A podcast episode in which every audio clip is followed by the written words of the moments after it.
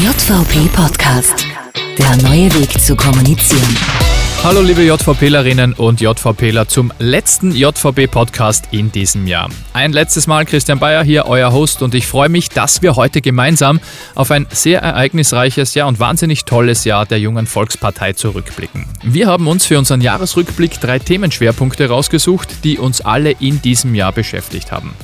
Ihr alle habt diesen Sommer nämlich fleißig für unser Projekt JVP macht Schule gesammelt und gespendet. Wo und wie die Spenden angekommen sind, das gibt's heute später im Podcast. Das zweite große Thema, das uns während des gesamten Jahres begleitet hat, eben nicht zuletzt wegen des EU-Ratsvorsitzes, ist unser großes Jahresthema Europa. Darüber sprechen wir heute mit Europaminister Gernot Blümel hier im JVP Podcast. Den Anfang allerdings macht im Jahresrückblick ein ganz anderes Thema. Wie wir alle wissen, befinden wir uns nach wie vor im großen Holocaust Gedenkjahr und da der Hashtag niemals vergessen nicht nur ein Hashtag, sondern auch ein Auftrag an die junge Volkspartei ist, starten wir mit diesem Thema.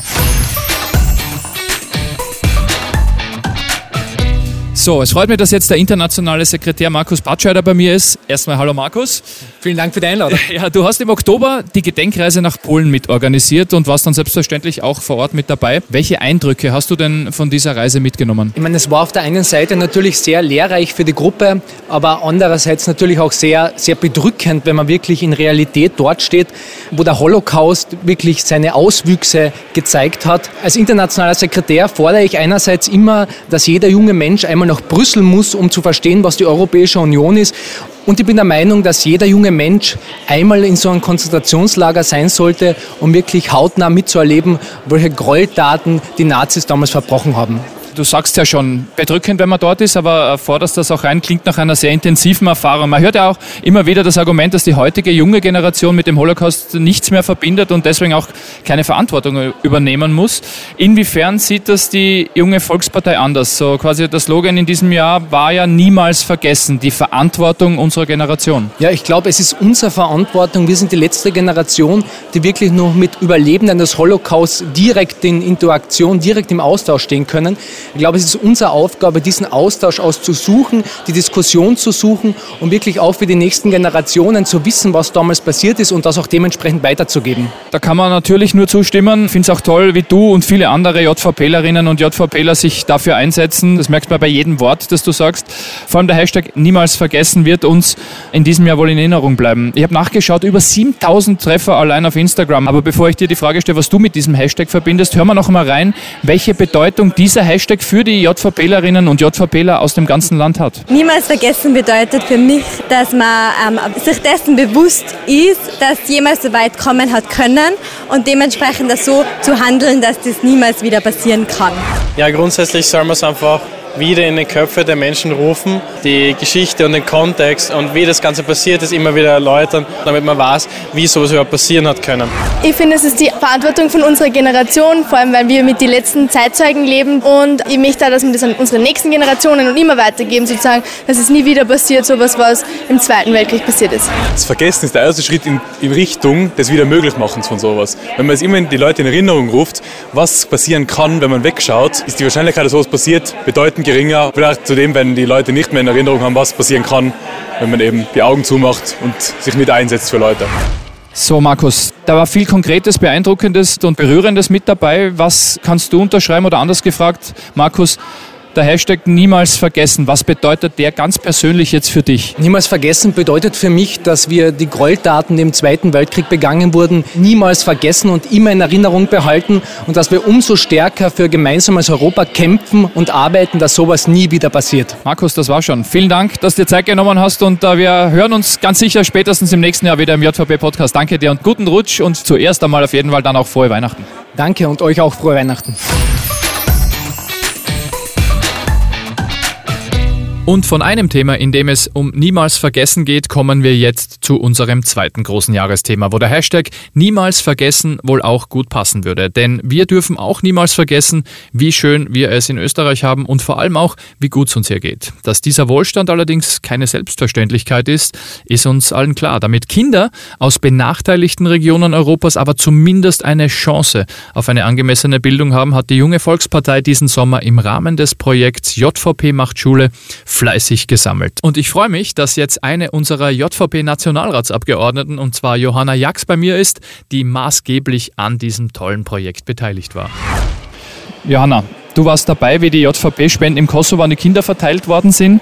Aber bevor wir dazu kommen, wie ist die Idee von JVP macht Schule überhaupt entstanden und wie groß war der Zuspruch für diese Sammelaktion? Ja, als Politikerin will man ja immer was machen, was direkt bei den Menschen ankommt. Oft beschließt man aber dann doch sehr abstrakte Gesetze. Und wir haben gesagt, wir wollen wirklich einen Schwerpunkt setzen. Wir wollen unsere Manpower nutzen in der jungen ÖVP, weil wir die größte Jugendorganisation in Österreich sind, dass wir wirklich Kindern was in die Hand geben können und direkt unsere Hilfe bei denen ankommt, die es wirklich brauchen. Kennen wir alle, man spendet was und bekommt vielleicht nur eine Dankeskarte, aber das war's dann. Dieses Gefühl wollen wir unseren fleißigen Spendern und Sammlern aber genau nicht geben. Daher die Frage, auch wenn es schon ein bisschen verraten hast, was genau passiert mit diesen Spenden?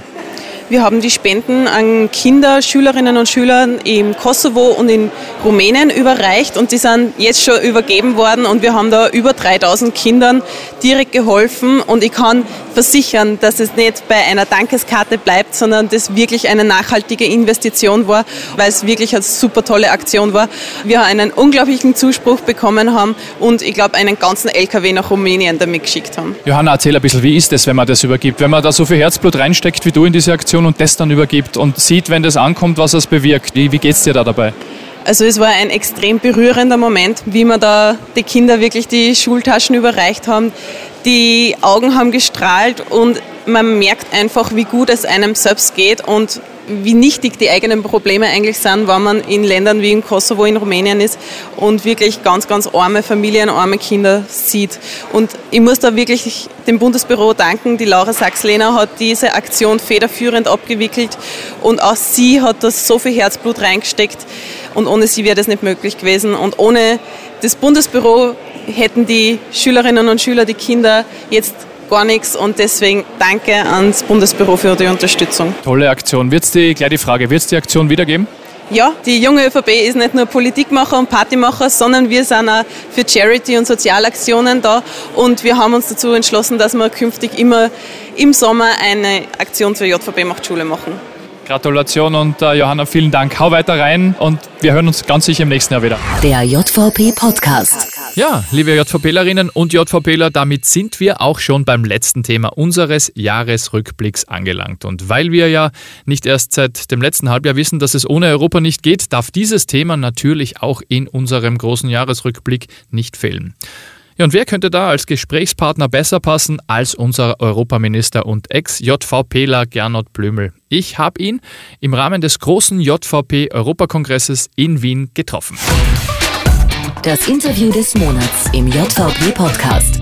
Ja, Gernot, du warst drinnen im äh, Europakongress der JVP als Europaminister. Was sagst du denn zu dem Spirit? Ganz großartig. Also so viele Stunden durchgehend zu diskutieren und dann auch so eine hohe Aufmerksamkeit zu haben und auch so viel Leidenschaft beim Thema Europa, das ist wirklich was Besonderes.